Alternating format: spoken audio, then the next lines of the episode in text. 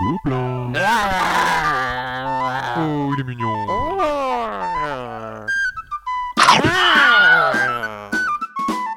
Le podcast du Gobelin Rose.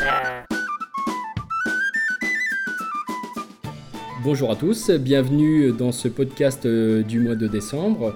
Aujourd'hui, nous avons le grand plaisir euh, d'accueillir un nouveau venu euh, sur les podcasts en la personne de notre photographe, monsieur Ico. Salut Ico.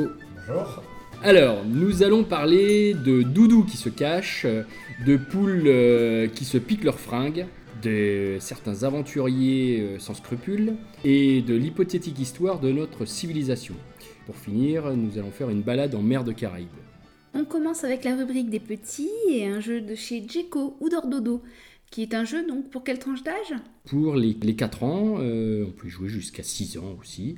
Le matériel, euh, il y a des cartes et un petit doudou euh, en plastique.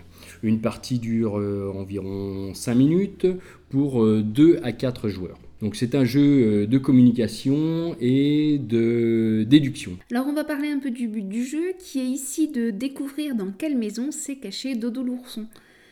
Alors euh, le jeu est constitué de plein de cartes qui représentent des maisons et qui sont toutes différentes avec des toits, des cheminées particuliers. Il y a aussi des habitants dans ces petites maisons, des souris, des oiseaux, des petits chats, dont les becs, les moustaches ou encore les oreilles varient d'une carte à l'autre. Vraiment, ce sont des, cartes qui sont très très riches en détails. Moi, ce que j'aime beaucoup dans ce petit jeu, c'est qu'en fait, euh, il y a un enfant qui va être le, le maître de jeu.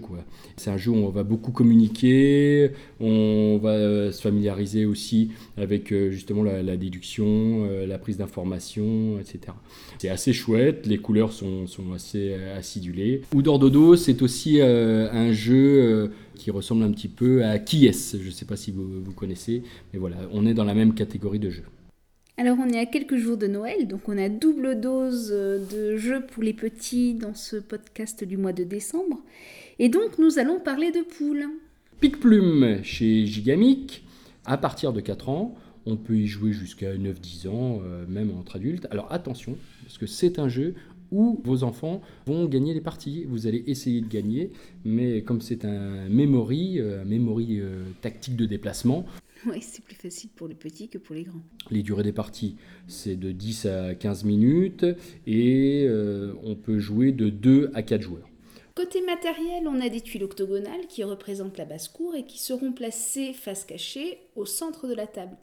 Il y a aussi des tuiles en forme d'œuf qui seront placées tout autour de la basse-cour, qui seront donc placées face découverte et qui formeront le parcours qui sera emprunté par les poules. Il y a aussi des petits objets, donc deux poules de coq et quatre plumes, qui seront implantés dans le derrière des poules à chaque fois qu'on les dépassera. Donc le principe, euh, vous l'aurez compris, c'est de la mémorisation et du déplacement. Le but, justement, on joue une poule qui doit doubler toutes les autres poules pour euh, piquer les plumes sur les autres poules. Euh, sachant que quand on a doublé tout le monde, comme le nom l'indique, pique-plume, on est habillé pour l'hiver et on a gagné la partie. Ça, ça, tourne très très bien. On enchaîne avec Tchak, un jeu plein de nains de chez Gameworks et distribué par Asmodée. Alors Tchak, c'est un jeu pour quel type de joueur? Pour tous les joueurs, euh, joueurs néophytes comme, euh, comme joueurs experts. Euh, c'est notre petit coup de cœur de, de la semaine, une fois n'est pas coutume. Donc l'âge moyen, on peut commencer à jouer à partir de 8 ans, en famille, comme avec des joueurs habitués au jeu, des joueurs experts et autres. Le matériel, c'est très simple, il y a un petit plateau, des cartes, des jetons. Vous aurez besoin d'un petit coin de table pour vous placer.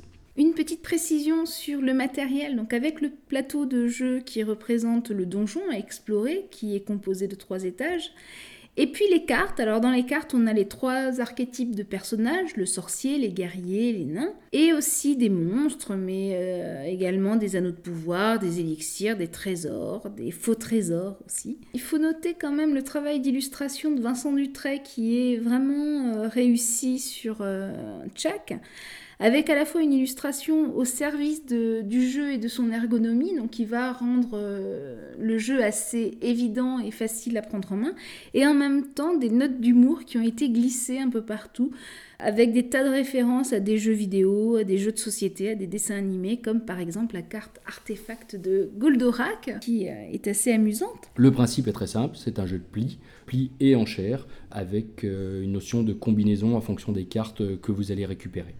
Donc le thème, c'est un peu ce qu'on peut appeler un porte-monstre trésor euh, médiéval fantastique. Le plus de, ce jeu, c'est qu'il est très équilibré, dans le sens où on distribue toutes les cartes au départ, on joue avec une main et on jouera avec la main de tout le monde, parce qu'on va jouer en quatre phases et toutes, euh, les mains qui ont, qui ont été formées passeront euh, de joueur en joueur. Donc c'est très sympa, ça se prend très très vite en main. Alors, au fur et à mesure de la partie, on va jouer des cartes, que ce soit des cartes de nains, des cartes de magiciens ou des cartes de, guerriers barbares. Et en fonction de la valeur des personnages, on va donc connaître la force de chaque équipe, en sachant qu'il y a euh, deux inconnus. D'une part, la présence d'un artefact, par exemple, revenir à Goldorak, qui va doubler la puissance du personnage le plus faible de l'équipe. Et il y a une deuxième carte qui est le caméléon, qui lui va prendre la force du sorcier le plus puissant en jeu, c'est-à-dire que ça peut être aussi un sorcier d'une équipe adverse. Au moment du décompte, il y aura plusieurs euh, subtilités, mais en résumé, ça donne quoi? Les monstres vont vous rapporter des points négatifs et euh, les trésors des points positifs. Mais pas tout le temps. Ça peut être certaines fois un petit peu plus subtil, mais je vous laisse découvrir, bien sûr. Et toi, Iko, tu as pu jouer également à Tchak. Qu'est-ce que tu en as pensé? En tant que joueur confirmé sur une première partie, euh, une très bonne impression, euh, justement avec cette possibilité de jouer avec la main de- des autres joueurs, ce qui permet de diminuer une part de l'aléatoire des cartes que l'on reçoit au début. Et après, ben voilà, ça reste un jeu de pli, euh, donc essayer de deviner ce que vont jouer les autres joueurs, puisque ça se joue en différentes étapes, on ne jouera pas toujours le même nombre de cartes, donc s'adapter vraiment. Et qu'est-ce qui nous attend ensuite hein? Alors ensuite, on va parler euh, d'un jeu pour experts. Alors là, vraiment pour experts. hein. Si vous avez joué à 2-3 jeux euh, dans votre vie, attention, attention, il faut savoir où vous mettez les pieds. Ça s'appelle the Edges. C'est CGE et distribué par Yellow en France. Donc il faut avoir au minimum 13 ans, 13 ans et plus, hein. voire, euh, ouais, euh, voire même un petit peu plus certaines fois. Mais bon, il y a des enfants qui, qui jouent à des jeux très complexes à partir de, de 12-13 ans. C'est vraiment un jeu pour les joueurs avertis, comme je vous l'ai dit, hein, je me répète, mais bon, là, c'est important de le savoir. Énormément de cartes, de personnages, d'événements, d'évolutions, d'inventions. Et ensuite, il y a des petits pions, euh, des petits cubes en fait, qui vont vous permettre de programmer vos tours euh, au fur et à mesure euh, de la partie. Le, plateau de score et les sorties de cartes doivent être à vue de, de tout le monde. Voilà, ne jouez pas sur une petite table de bistrot parce que là, je pense que ça va être une grosse galère. Alors faites attention quand même à avoir assez de temps devant vous parce que c'est un jeu qui est vraiment assez long. 4 heures de jeu, euh, ça me paraît bien, même pour votre première partie avec les explications. Monsieur Ico, ici présent, euh, qui m'avait expliqué la partie, on avait fait no- notre première partie, on était 3 si mes souvenirs sont bons, euh, et on avait mis 4 heures euh, avec les explications comprises. Le principe de jeu, c'est très très simple, c'est un jeu de programmation, euh, gestion tactique, anticipation, combinaison. Alors, au fur et à mesure des âges que l'on va traverser, on va pouvoir avoir des, héros, adopter certains systèmes politiques, euh, orienter vos connaissances, que ce soit euh, scientifiques, euh, vos connaissances industrielles, euh, votre évolution militaire. Voilà, vous allez programmer tout ceci pour traverser tous les âges et bien sûr avoir euh, emmagasiné un maximum de points qui vous apportent des, merveilles, qui vous permettent euh, d'avoir des avantages, certaines fois euh, des inconvénients. Euh, voilà, c'est un jeu que j'adore. Je pense que ça sera mon jeu de l'année euh, 2011. Iko, toi qui as pas mal joué à, ce jeu, est-ce que tu as des choses à rajouter, concernant les orientations peut-être? Sur une autre partie, on fera une orientation plutôt militaire, sur une autre partie, on fera une orientation plutôt scientifique, une autre fois, on partira sur une, une orientation culturelle. Bien que toi, c'est rarement Bien que moi, ça soit rarement militaire.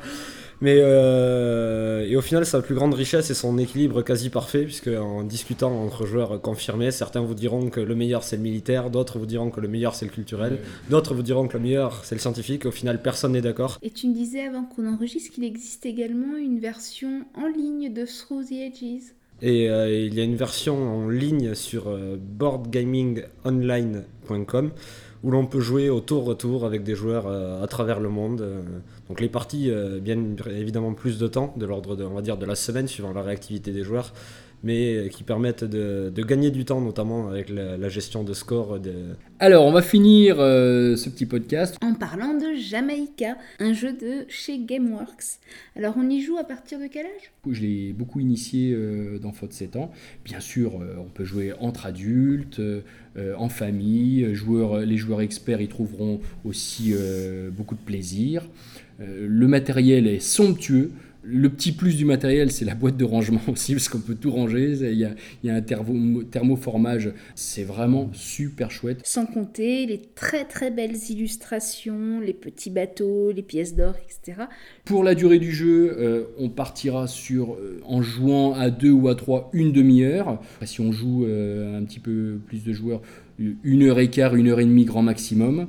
Et le jeu est jouable de 2 à 6 joueurs. Jamaïca, c'est un plongeon au cœur de la piraterie du XVIIe siècle. Alors le but du jeu est très simple, il faut gagner la course autour de l'île de la Jamaïque. En gros, il faut arriver le premier à Port-Royal et être le plus riche possible. Alors évidemment, la course sera agrémentée de petits pillages de bateaux. Hein, c'est des pirates, sinon c'est pas vraiment drôle.